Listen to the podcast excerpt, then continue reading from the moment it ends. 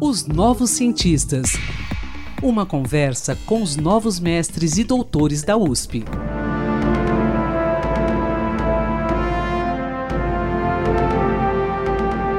Bom dia, ouvintes, tudo bem? Nosso bate-papo de hoje será sobre uma pesquisa realizada lá na Escola de Educação Física e Esportes da USP.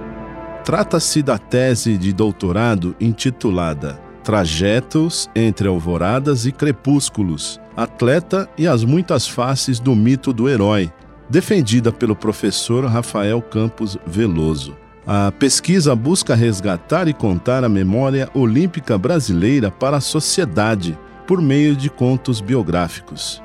Bom dia, Rafael, tudo bem? Obrigado pela sua disposição em participar aqui do nosso podcast. Olá, bom dia. Prazer todo mundo participar aqui do, do podcast. No resumo de sua tese, consta que você analisou a trajetória de vida de quatro atletas olímpicos brasileiros e elaborou contos biográficos. Quem são esses atletas, ô Rafael? Oh, muito bem, vamos lá. Né? Então, são quatro atletas participantes ali da, da década de 80, não é, para cima. Então, ali versa sobre Soraya André, a judoca paulistana, primeira, primeira mulher brasileira aos Jogos Olímpicos na modalidade do, do judô, não é? O judô era proibido para o público feminino, para as atletas, para as atletas mulheres. Então, em 88, o judô entra como modalidade de exibição e ela é uma das primeiras, ela é a primeira que, que abre as portas aí para as judocas. Ela foi também aos Jogos Olímpicos de Barcelona em 92 e ela se notabilizou por pintar o próprio kimono de preto em um gesto de protesto. Nós temos também o César Danelixen, o Cezão, ciclista paranaense, se notabilizou com uma grande atuação no Tour da Bélgica em 83 e pela participação nos Jogos Olímpicos de C1 em 88. Nós temos também o Mário Eduardo Souto, conhecido como Duda, foi atleta do polo aquático, nascido em Niterói, participou dos Jogos de Los Angeles em 84 e atuou como técnico da base do Fluminense né, por mais de duas décadas. E, por fim, nós temos o Nelsinho, o Nelson Rocha dos Santos, do atletismo. Eu, a imagem que eu trabalho muito com ele é um menino que correu contra a própria sombra, né, que foi o que despertou para o atletismo. É especialista nos 4 por 100 metros, foi campeão da Copa do Mundo de Atletismo em 79 participou dos Jogos Olímpicos de Moscou em 80 e 84, 80, 80 Moscou, 84 Los Angeles, e ele tem uma trajetória muito interessante, depois ele atuou como técnico e professor de educação física na mesma escola que o apertou para o atletismo. Então esses são os atletas que aparecem aí na nossa pesquisa. Bacana. Agora eu quero saber qual foi o principal objetivo desse seu estudo e como é que você desenvolveu, enfim, a pesquisa? Conta aí para gente. Essa pesquisa ela teve como principal objetivo a investigação do imaginário subjacente ao trajeto de vida não é, percorrido por essas pessoas que se tornaram atletas olímpicos. É, vale lembrar que essas pessoas compõem uma população muito especial não é, de brasileiros, de aproximadamente 2 mil pessoas e um universo de mais de 200 milhões. Essa pesquisa ela foi desenvolvida em três etapas muito bem definidas, então, primeiramente, foram realizadas entrevistas para o registro da narrativa autobiográfica desses atletas, né? eles contam ali, eh, contaram né, como todo o seu trajeto de vida. Né? No segundo momento, nós aplicamos a essas narrativas métodos de mito-hermenêutica, né? ou seja, são métodos de interpretação que buscam desvelar nessas narrativas vestígios e temas míticos, como a Jornada do Herói, por exemplo, que leva o nome da, da pesquisa, que nos ajuda a conhecer os complexos imaginários que subjazem a trajetória dessa pessoa, né? a, se, a fazer o que fez, a se tornar o que se tornou. E, por fim, todos estes vestígios, né, sistemas míticos depurados na, da narrativa autobiográfica, né, do relato autobiográfico, são novamente reunidos né, ou remontados iluminados num texto de característica literária, que eu chamei de conto biográfico. Então, esse é o produto final da, da, nossa pesquisa. Bom, você acabou de ressaltar aí, inclusive, essa questão que vem aí no, no título da sua pesquisa, o mito do herói, né? As muitas faces do mito do herói. Rafael, a gente pode considerar que todo atleta, principalmente os vencedores, são de fato heróis? É, essa é uma, digamos assim, uma relação automática? Sob a perspectiva da interpretação dos mitos, né, isso que eu venho trabalhando aqui na, na tese, né, que eu trabalhei no livro, na tese, ou seja, sob a interpretação antropológica dos mitos, esses atletas são efetivamente heróis na mesma medida que cada um de nós também é. Porque a jornada do herói trata de um complexo imaginário que organiza e expressa as atitudes da nossa trajetória de vida, não é? Então isso é uma coisa que pertence a todos nós. Agora, é normal a aproximação da figura do atleta com o mito do herói pela, por, por todas essas situações simbólicas que o esporte promove, não é? Do gesto, das ações extraordinárias, né? Da, da admiração estética que nós temos, né? Com um gesto fora do comum, fora do ordinário e o esporte muito bem favorece. E temos também, o Rafael, estivemos conversando aí antes mesmo da gravação, né, num bate-papo muito agradável, que você citou aí aqueles atletas que se sacrificam pela vitória de uma equipe, por exemplo. Eles também podem ser considerados heróis ou simplesmente são esquecidos?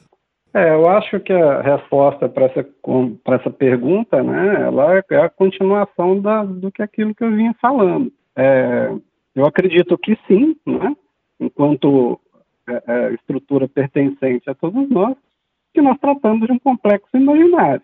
Agora, essa é a parte, acho que entendo que essa é a parte mais interessante no, no momento que nós nos debruçamos sobre a interpretação desse outro tipo de atleta, né, que eu chamo ali de, que a gente gosta de chamar de carregadores de piano, aqueles que não aparecem, porque eles nos proporcionam e nos proporcionaram vislumbrar outras faces do herói.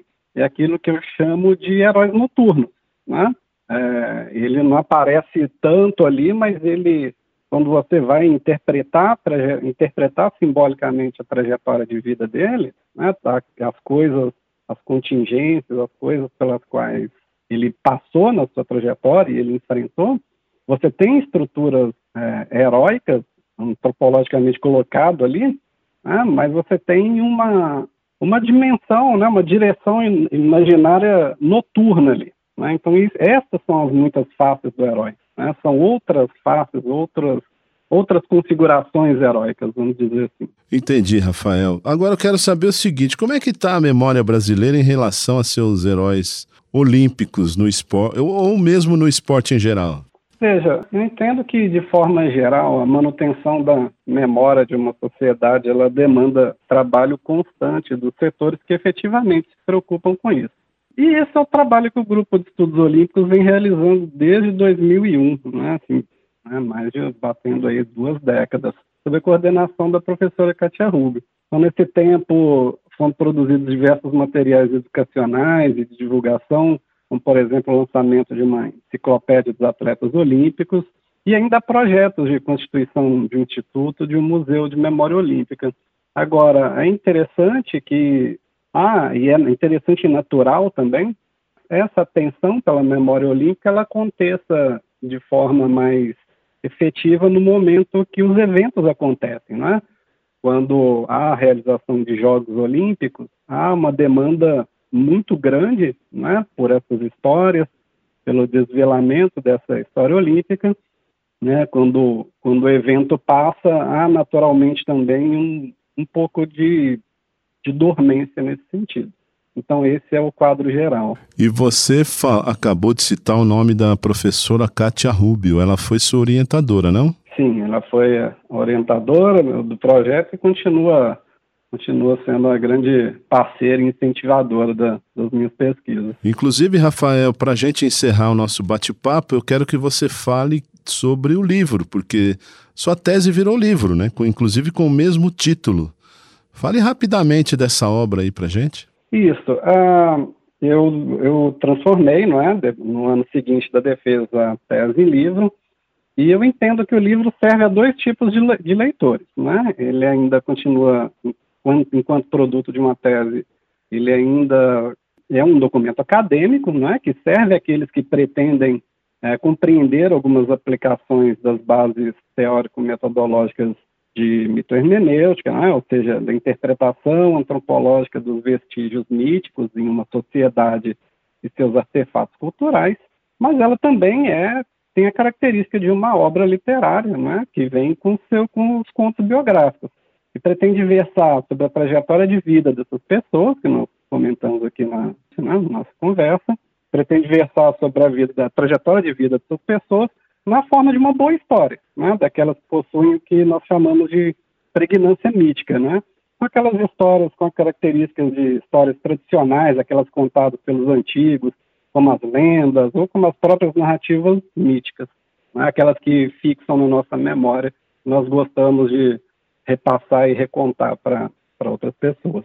Maravilha. Rafael, muito obrigado pela sua participação aqui nos Novos Cientistas e eu quero lhe parabenizar pelo seu estudo, pelo seu livro e espero que você continue a propagar todo esse seu conhecimento a respeito aí do esporte olímpico em geral, tá bom?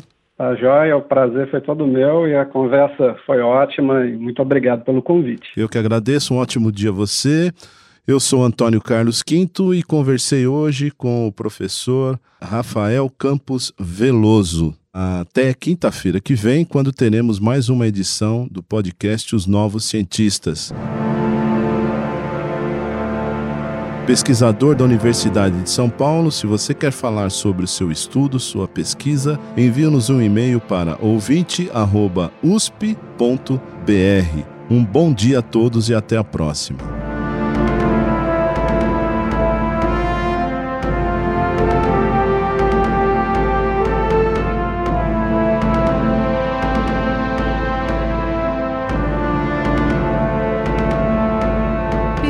Pesquisas e inovações.